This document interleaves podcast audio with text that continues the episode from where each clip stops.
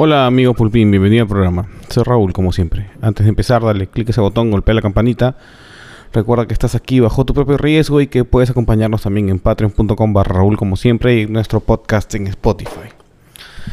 A ver, em, una de las diferencias sustanciales en la visión de la vida de los comunistas con aquellos que no son comunistas es que el comunista percibe que todo el mundo, toda la realidad es, finita, ¿no? O sea, te vas a morir y no hay cielo, no hay nada. Em, y cree en el colectivo, no en el individuo. Por lo tanto, las personas son medios para alcanzar cosas para el colectivo. ¿Ya?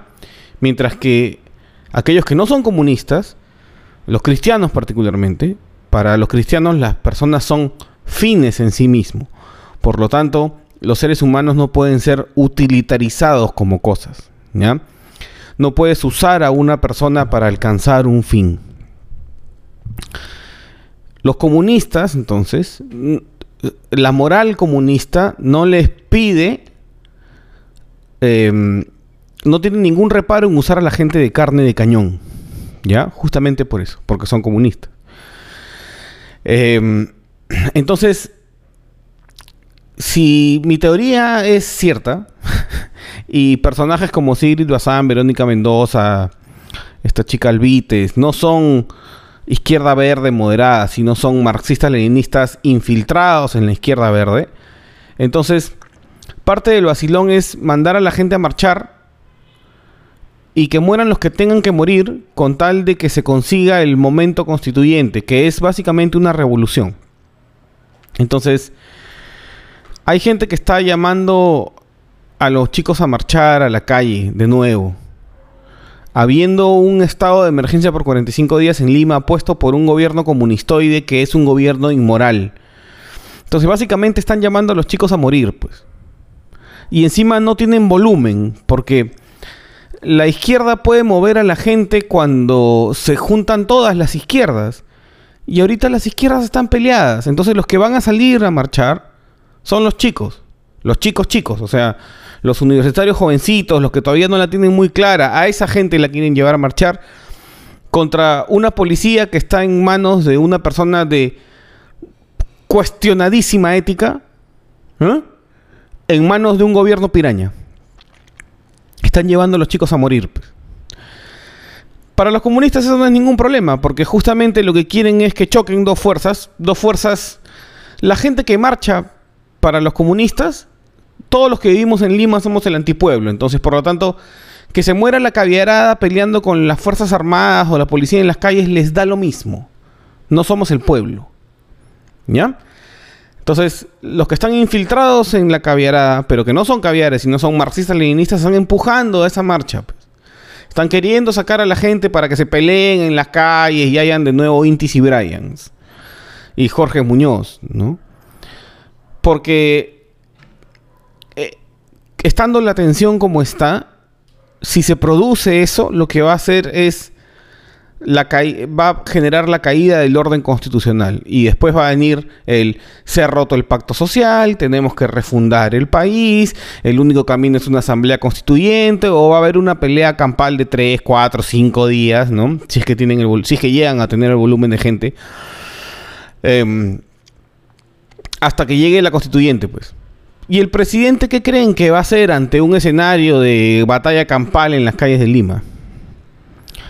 Va a, va a, tratar de disolver el Congreso y convocar el mismo a la Asamblea Constituyente que el pueblo le está pidiendo. Entonces, es un plan medio, medio maquiavélico, pero es de manual. Está en El Estado y la Revolución, que es un libro que Lenin escribió habiendo tomado el poder de los aires de Rusia. O sea, habiendo derrocado al gobierno, Lenin escribió el método el Estado y la Revolución.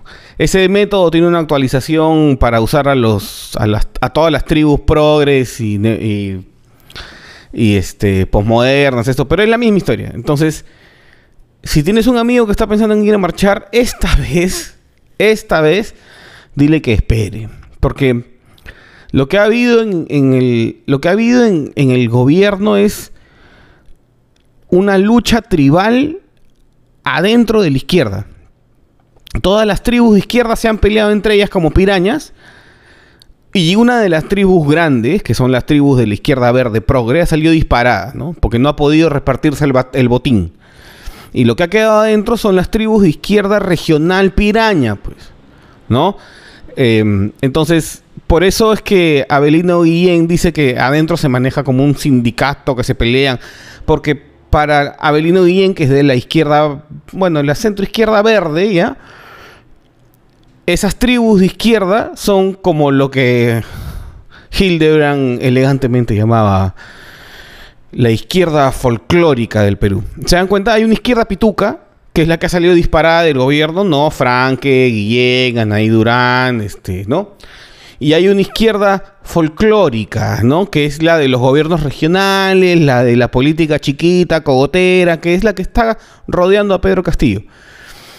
Pedro Castillo que está asesorado por sabe Dios quién, pero que yo personalmente creo que está asesorado por la embajada cubana o la embajada venezolana, lo que está haciendo es agudizar las contradicciones. ¿Qué hace? Pone a un premier que es suficientemente controvertido para que la izquierda verde, la izquierda verde que tiene gente como Lucía Albites, que es fanática de Fidel Castro, ¿ya? Le salga a mover la calle. O sea, se está generando un autopase, pues. ¿No? E, él mismo asusa a las propias fuerzas de izquierda pituca, porque son el antipueblo y esos pueden morir, para pelearse en la calle con la policía, ¿no? Claro, un par de chicos muertos es lo único que necesitan para, para este, convocar una asamblea constituyente, ¿no? Arrinconando, arrinconando la institucionalidad del país, ¿no? Diciendo que el país ha fallado, es una democracia fallida, ¿no? Eh, porque lo que hay es una cleptocracia de izquierda. Este es un gobierno de izquierda. El gobierno de Pedro Castillo es un gobierno de izquierda. Y han gobernado todas las tribus de izquierda metidas ahí y no se han podido poner de acuerdo. Es lo que siempre pasa en la izquierda. La izquierda tiene esos problemas. Son demasiado tribales porque nadie entiende lo que es comunismo, pues, ni ellos mismos. ¿Ya? Y hay, varios tipos de izquierda. Hay izquierdas que son marxistas, otras que son maoístas, leninistas, revisionistas, este, otoronguistas, este, serronistas, conservadores, progresistas. La derecha es más homogénea porque es capitalista. Listo. El mercado lo arreglará. Los otros no, los otros son la revolución. Pero la revolución para qué? Sabe Dios. Han sido así siempre. Eh, Cerrón y Bermejo son de la facción más, más radical, ¿no? Marxistas, leninistas, mariateguistas, o sea, marxistas, leninistas, indigenistas. Entonces, nada les va a hacer más feliz, más felices que, que los pitucos caviares se maten en la calle con la policía que protege a los pequeños burgueses limeños. Pues. Entonces, cuidado, esta, esta marcha no es esta marcha que están convocando o estas marchas que están convocando no van a ser las marchas tranquilitas. Este no es el gobierno de Merino y Merino va a arrugar y va, y, va a renunciar. Este no va a renunciar. Este no va a renunciar. Porque este lo que quiere es caos. ¿Eh? Los sombreros quieren caos, porque en el caos es que se derrumba la institucionalidad, se derrumba el relato de la constitución. Por eso es que esta vez hay que confiar en lo que hay, pues si lo que hay es el Congreso y lo que defiende la democracia es al final las Fuerzas Armadas, si es que no están ya infiltradas, y si no, no hay nada que valga la pena para que alguien se muera, ¿ya? Entonces, suave nomás, suave, tranquilos se va a demorar 30 días hasta que no leen la investidura a valer. Faltan usar las balas de plata. Falta que pase el proyecto de Susel Paredes. Este, faltan mil cosas antes de salir a la calle a hacer laberinto. En un momento donde está, están todos los elementos para que haya un desastre es bien fácil tuitear para que se pongan todas las zapatillas y todo cuando después no te haces responsable ante las familias que se mueren y nada y le echas la culpa a la policía y la policía siempre tiene la culpa. La policía está en manos de un gobierno de izquierda con un ministro del interior que es parte de la izquierda radical y los que están sacando a la gente de marchar son los de izquierda moderada. Entonces, esto es un problema de la izquierda.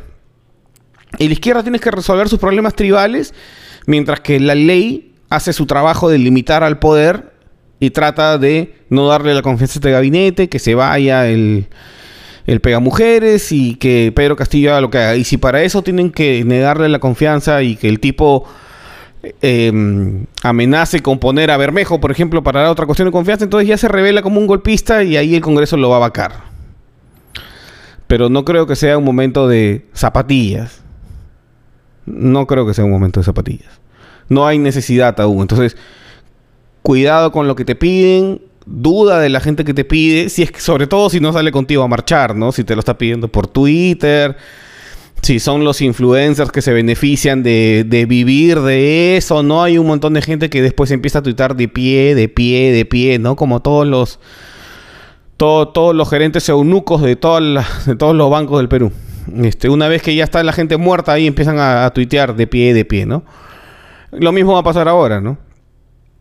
Eh, si en el choque gana Pedro Castillo, igual se van a alinear con Pedro Castillo. Entonces no vale la pena sacrificarse por eso. Que, que los políticos arreglen los problemas que ellos mismos han creado. Y lo que nos tiene que quedar de elección es que tenemos que aprender a votar.